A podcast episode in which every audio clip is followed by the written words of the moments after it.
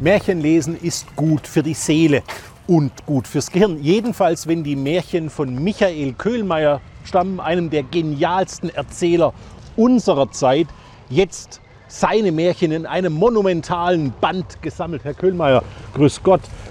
Waren Sie überrascht, dass es so viele Märchen sind, die Sie im Laufe der Jahre geschrieben sind, haben?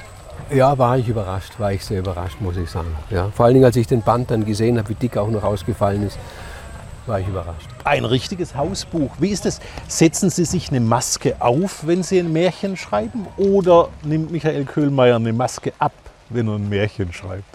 Also da würde ich dann sagen, eher ich nehme sie ab. Also ich äh, nehme dann überhaupt vielleicht alles ab, was so das ist so die Erholung oder der Urlaub vom Schriftsteller sein. Also dann nur noch auf, auf ein Bild zu hören und dieses Bild. Was ist ein Märchen? Ein Märchen ist die Erklärung eines Bildes. Ein Bild kommt drauf, das unerklärlich erscheint.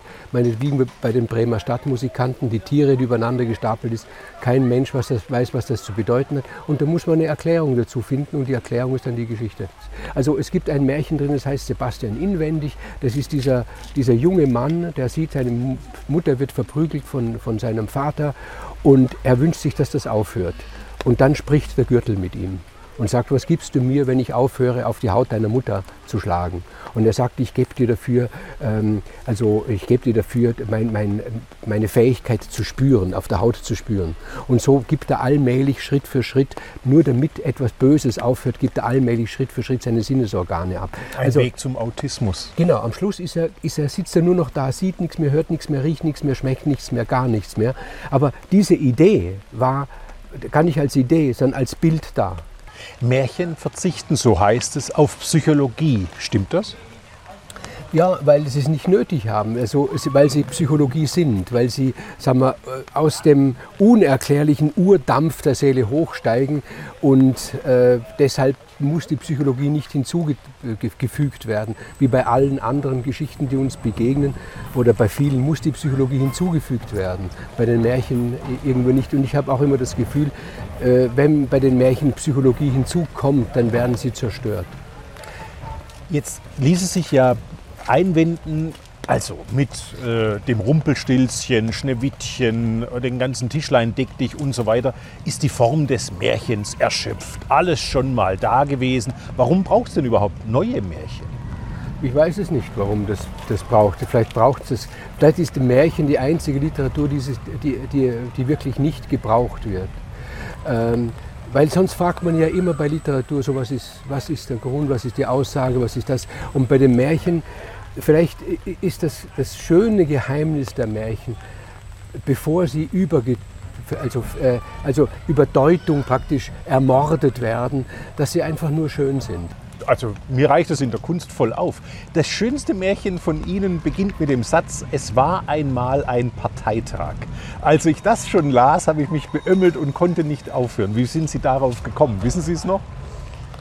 Äh ja, ja, die, diese, diese Geschichte von dem ewigen Klatschen. Also wie gesagt, ich wiederhole mich nochmal, es steht ein Bild da im Zentrum und dieses, dass man klatscht und klatscht und Angst hat, wenn ich aufhöre zu klatschen, könnte derjenige, der beklatscht wird, einen, einen gewaltigen Zorn auf mich haben und dann eben diese ganze Wut des Märchens auf mich abladen.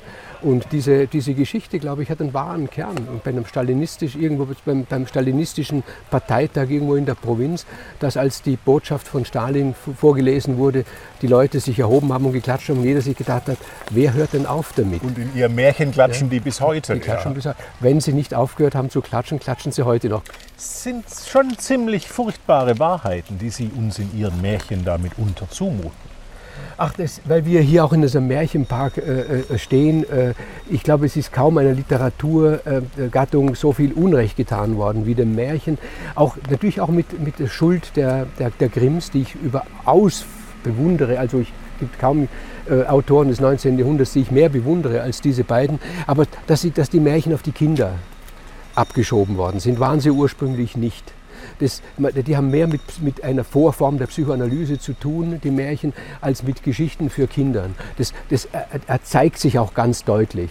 Es sind manche Geschichten, die, äh, sind so grauenhaft, manche Märchen, äh, die, die man, wo man Kinder nicht zumuten will, aber man kann sie ihnen dann doch zumuten, weil es halt so ewige Geschichten sind. Ich glaube, wir tun der Gattung Märchen keinen Gefallen, wenn wir sagen, die sind für, für Kinder und wenn wir dann, sagen wir, das siebte Lebensjahr überschritten haben, dann sind sie nicht mehr so interessant. Das ist, glaube ich, nicht wahr. Das sind, glaube ich, nicht. Müssen wir noch ein Wort über die Illustrationen verlieren. Sie sagen, Ihre Märchen sind im Grunde Ausdeutungen von Bildern. Nikolaus Heidelbach, der wunderbare Illustrator, der Ihren Band prächtigst illuminiert hat, darf man fast sagen, hat diese Märchen zurück ins Bild übersetzt. Waren Sie verblüfft über manche Lösungen, die er gefunden hat? Ich war verblüfft und ich war begeistert, muss ich sagen. Und es ist sowas, so was Vielschichtiges, was er macht. Also er, zum Beispiel, da gibt es eine Figur von, einer, von einem Märchen, das heißt Klein weiß ich nicht. Ja, eines meiner Lieblingsmärchen. Die Mutter sagt ihrem Sohn, sei dumm wie das Gras. Ja, genau. Wunderschöne Formulierung. Ja, ja. Und äh, der hat diesen Bub gezeichnet, das ist ein ganz lieblicher Bub. Der hat so ein, so ein Tiroler Hütchen auf, irgendwie so Hose und, und lächelt so, so ganz einfach äh, den, den Betrachter an. Und irgendwie denkt man sich, wenn man es länger anschaut, es stimmt alles, aber irgendwie etwas ist nicht ganz so, wie man es erwarten würde.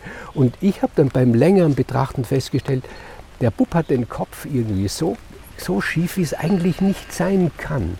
Und mir kam auf einmal mit Entsetzen der Gedanke, dem ist das Genick gebrochen worden. Wollen wir Klein Weiß ich nicht zeigen? Ja, äh, danke. Ah, klein weiß ich nicht. Da ist er, ja, ja, ja. Und das hat der Heidelbach bei, bei vielen diesen, diesen auf, all, die, auf alle Gebieten, äh, das, der deckt es ab, die Freude, das zu betrachten, diese Glückseligkeit und gleichzeitig gibt es kein einziges Bild, das nicht irgendwie unheimlich ist. Und das, hat, das, das kannte er mit, mit einer so feinen Feder. Manchmal denkt man sich, er hat alle Haare an seinem Pinsel ausgezupft und es sind nur noch zwei Haare übrig geblieben. So fein malt er.